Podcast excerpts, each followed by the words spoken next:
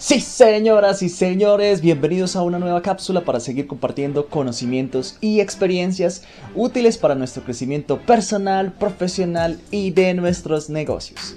Esta vez les quiero hablar sobre una idea que está rondando desde el año 1986, pero que solamente a partir de la segunda mitad de la década de 2010 se está volviendo masiva entre las más grandes empresas del mundo y está siendo adoptada por al menos la mitad de las más grandes empresas en tecnología y especialmente en software. Esas estadísticas es mejor buscarlas porque apenas si recuerdo una lectura que hice hace un par de meses sobre cómo la adopción de esta idea y esta metodología ágil de proyecto se está haciendo viral y se está imponiendo sobre las otras metodologías y está dejando rezagadas las metodologías tradicionales de proyectos y de cascada. Una idea que ha seguido evolucionando y que a partir de la pandemia del año 2020 pues ha sido mucho más tendencia, sobre todo en empresas de tecnología, porque es completamente compatible con el teletrabajo y el empoderamiento del empleado sin tener los ojos del dueño que engordan el ganado.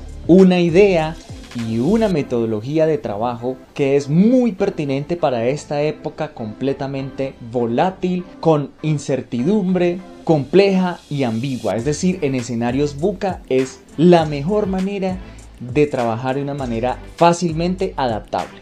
Así que les voy a hablar del Scrum como metodología de trabajo ágil y les voy a contar por qué hay que estudiarla, por qué hay que implementarla en una empresa y por qué hay que adoptarla como filosofía de vida. Así que empecemos. Si valoras este contenido, apóyame suscribiéndote al canal, activa la campana, dame un me gusta y compártelo. También puedes apoyarme comprando en mi tienda en línea y donando en mi Patreon. Te dejo los vínculos en la descripción. El término Scrum para proyectos se vio por primera vez en el documento The New Product Development Game, o en español, el nuevo juego del desarrollo de producto, escrito por Hirotaka Takeuchi e Ikuhiro publicado en una edición de la revista Harvard Business Review en enero del año 1986.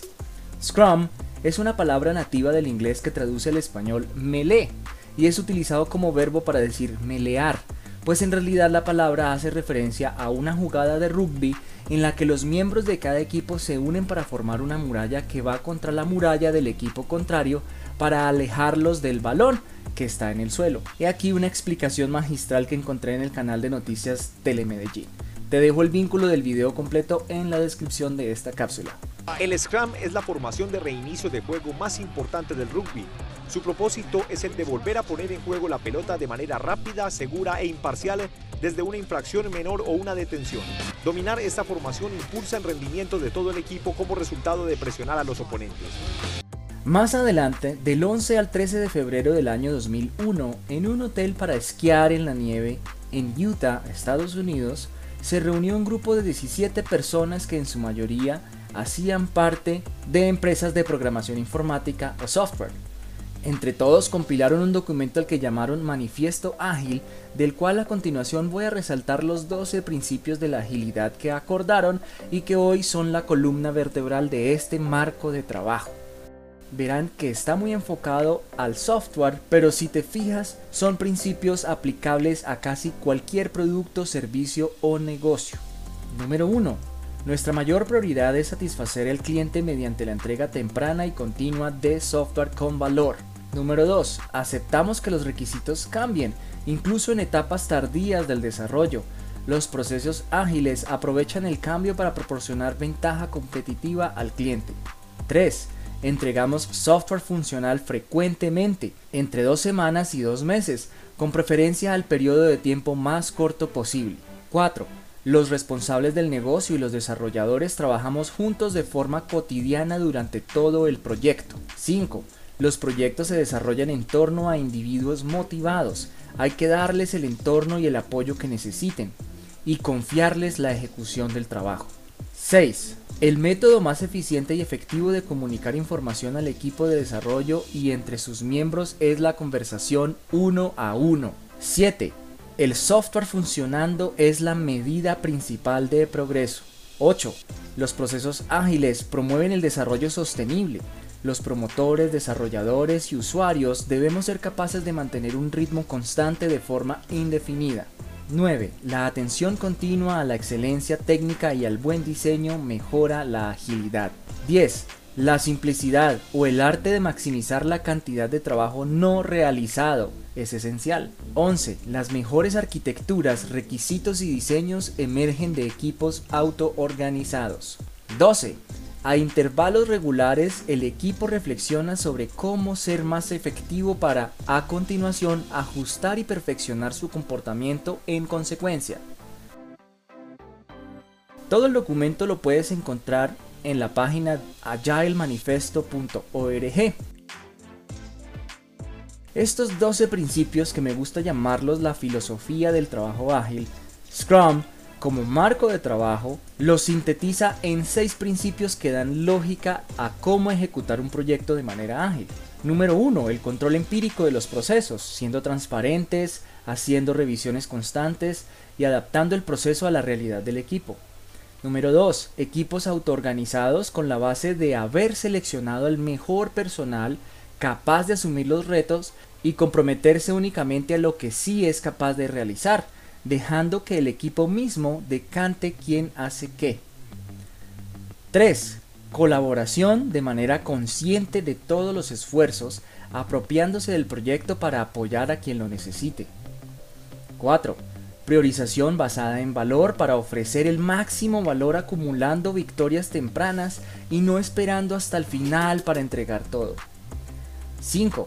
Time boxing o encajamiento del tiempo, que planea el desarrollo de tareas con base en la estimación de esfuerzos y destina la mayor parte del tiempo al trabajo, dejando periodos muy cortos pero muy concisos para reuniones. 6. Desarrollo iterativo, presentando avances que sean susceptibles de mejorar para asegurar que realmente el entregable está generando el valor esperado. Esos principios los puedes encontrar en la página de Scrum Study en el apartado de recursos gratuitos como la guía SBOK. En inglés es la sigla de Scrum Book of Knowledge, el cual contiene toda la teoría del Scrum.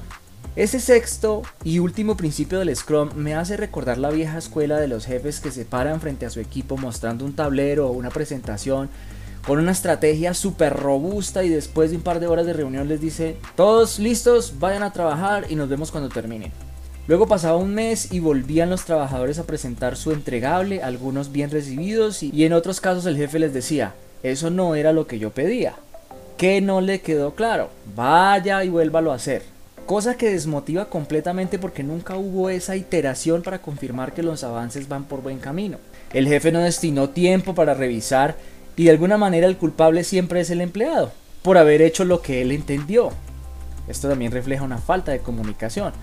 Eso no ocurre en Scrum porque todo el equipo se asegura de entender las necesidades, confirmar cuáles se van a hacer, cuáles son precedentes de otras, cuáles generan valor, cuáles no se deben hacer cómo se van a hacer y en cuánto tiempo serán entregadas, mas no por una imposición de un jefe todopoderoso que dictó los tiempos. Luego, todos esos principios se ponen en práctica en un ciclo de trabajo que empieza en la revisión del caso del negocio que se convertirá en proyecto, en otras palabras, una necesidad o problema a resolver aceptado por la empresa porque hace parte del negocio. Revisión que se deberá convertir en un objetivo definido y claro, de manera que se contemplan frases como necesito un ítem A que ejecute una tarea B para obtener un resultado C. A continuación se hace una lista de todas las posibles tareas necesarias para crear el ítem A, las tareas para que ese ítem A se comporte y cumpla con las tareas B y todos los pasos para que una vez usado se obtenga el resultado C.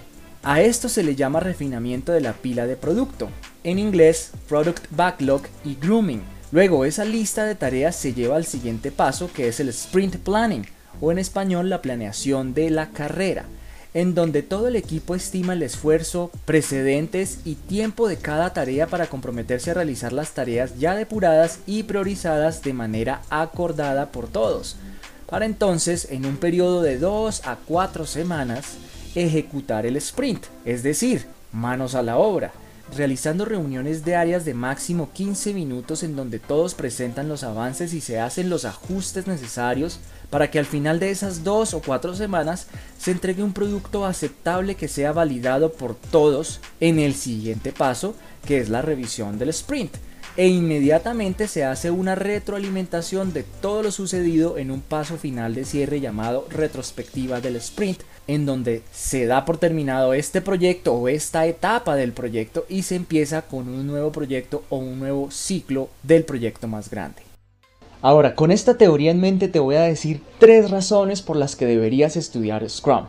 Número uno, si eres un empleado, estudiar Scrum y dominar este marco de trabajo va a permitir que evoluciones y sigas creciendo en tu carrera profesional, sobre todo si estás trabajando en empresas de tecnología y de desarrollo de software. Va a ser algo que te lo van a pedir y si no lo tienes va a ser muy difícil conseguir un nuevo empleo o un mejor pago o ascender. Si no eres ingeniero de sistemas, también es útil para ti como empleado.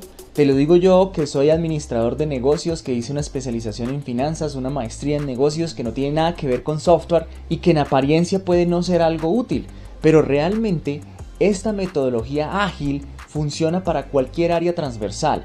Y si tú estás en áreas de mercadeo y ventas, esta va a ser la manera en la que reinventes tu rol, lo evoluciones y no te quedes en ese pool de tantos mercaderistas, tantos vendedores que hay, porque cuando implementas el Scrum en tu rol y en tu área como mercadeo y ventas, tienes la posibilidad de evolucionar tu rol a un desarrollador de negocios porque vas a estar involucrado en proyectos que generan valor tanto a tu área como a la compañía como a los clientes. Ya lo vas a entender cuando te explique en detalle esos roles más adelante.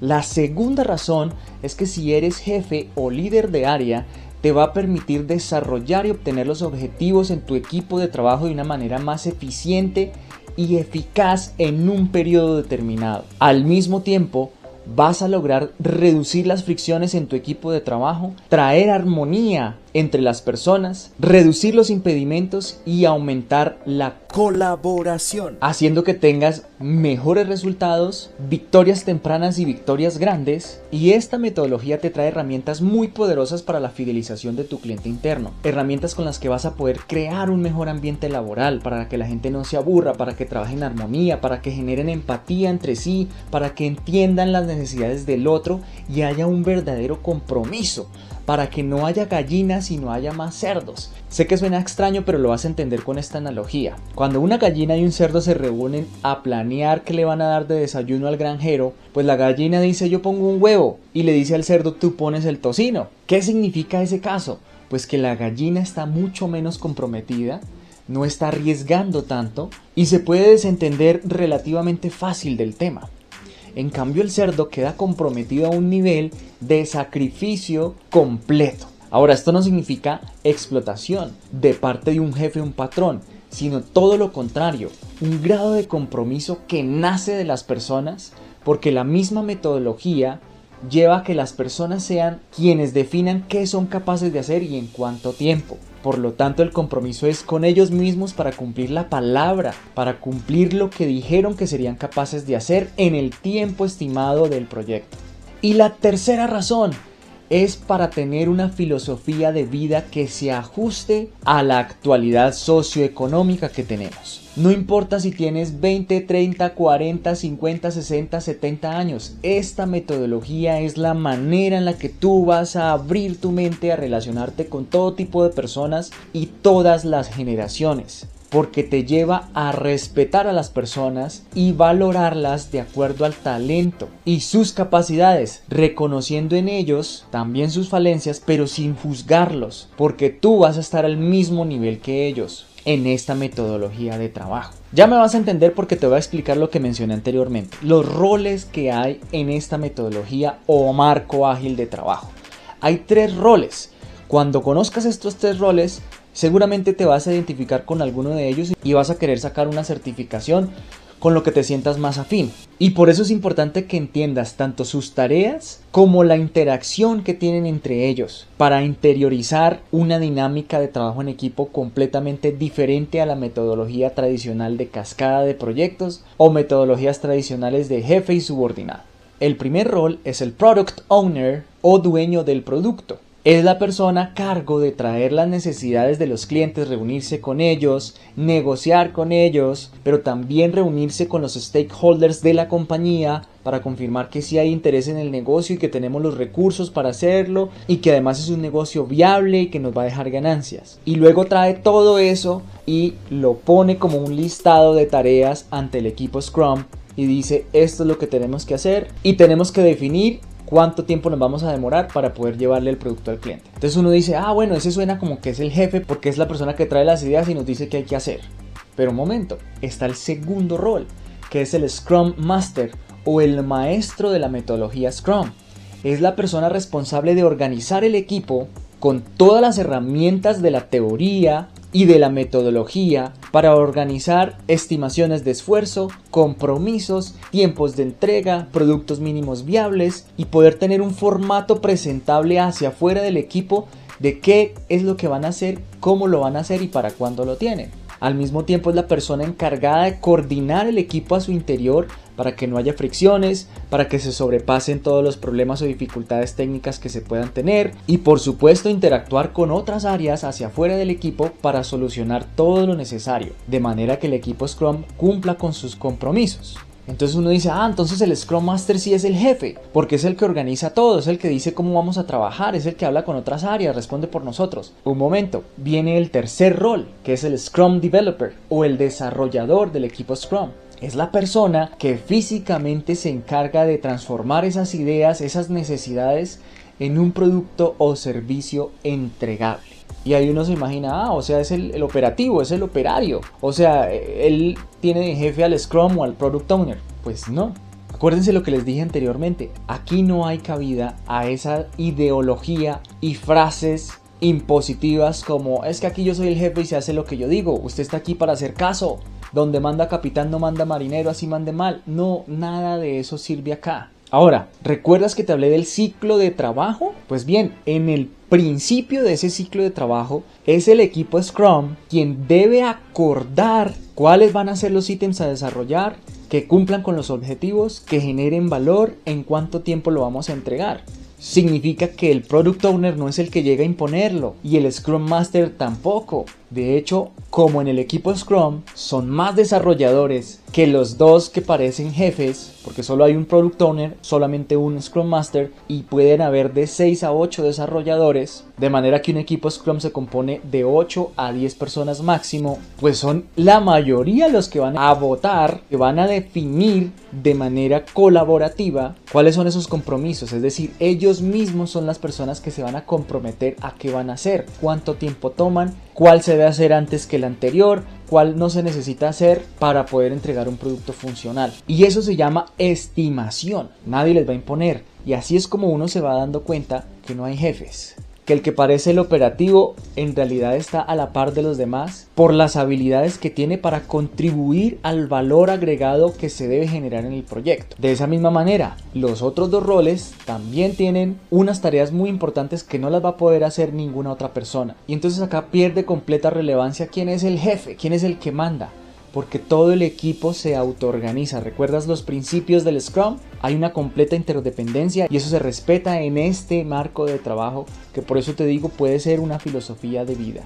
Hay equipos en los que necesitas tratar a los demás como iguales para que haya respeto y armonía. De manera que también queda en un segundo plano cuál es la remuneración que tienes. Los salarios están dictados no por quién es el jefe de quién, porque no hay jefes, no por quién está arriba de quién, porque todo es una estructura plana, sino por la oferta y demanda que tenga en el mercado. Es decir, si tienes la necesidad de desarrollar un software muy complejo, pues seguramente los ingenieros de sistemas con las capacidades van a ser pocos. Por eso es que así sean ingenieros junior, he visto casos en los que un ingeniero junior se puede ganar dos o tres veces lo que se gana un Scrum Master. Pero en cambio, si tienes la necesidad de desarrollar un producto o servicio relativamente sencillo, pues la mano de obra va a ser más económica porque hay más personal capacitado. Pero en cambio puede que para la industria en la que tú estés, un product owner que conozca del caso de negocio o un Scrum Master que sepa organizar equipos, puede que no haya tantos o por lo menos no con el nivel de experiencia que tú necesitas en esa industria o en ese tipo de empresa y entonces tengas que pagar más. Entonces esa escala salarial va a variar completamente entre diferentes compañías. En algunas puede que gane más el Product Owner o el Scrum Master o el Scrum Developer, por eso es que ese tema hay que dejarlo a un lado, por lo menos ya trabajando en el equipo. Ahora,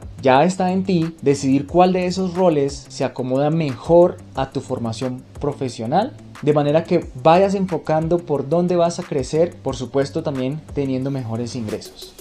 Esta metodología Scrum. Yo la conozco hace un año largo, pero no había querido hablar de ella hasta no sentir que tenía un poquito más de mérito para hacerlo porque no tenía la certificación. Ya la tengo, hice una certificación como Scrum Master, en dos semanas estaré teniendo la de Product Owner. Y esta certificación valida un estilo de trabajo que yo sé que muchas personas ya lo tienen porque yo lo tenía de manera empírica, que es trabajar en ambientes en donde haya armonía, empatía, cooperación, compromiso como el del cerdo y si vamos a fallar, fallar rápido y barato para poder corregir y mejorar, más no castigar y echar a todo el mundo porque entonces no hay un aprendizaje. Entonces te invito a estudiar Scrum, certifícate en cualquiera de las tres. Hay un curso muy bueno que es el que yo hice, lo hice con la Fundación de Egresados de la Universidad Distrital en Bogotá te voy a dejar en la descripción del video los vínculos de la página web de ellos y los números de contacto para que los llames porque puede que te den un descuento por ser mi referido. Tienes que decirles que vas de parte de Mr. Poloche.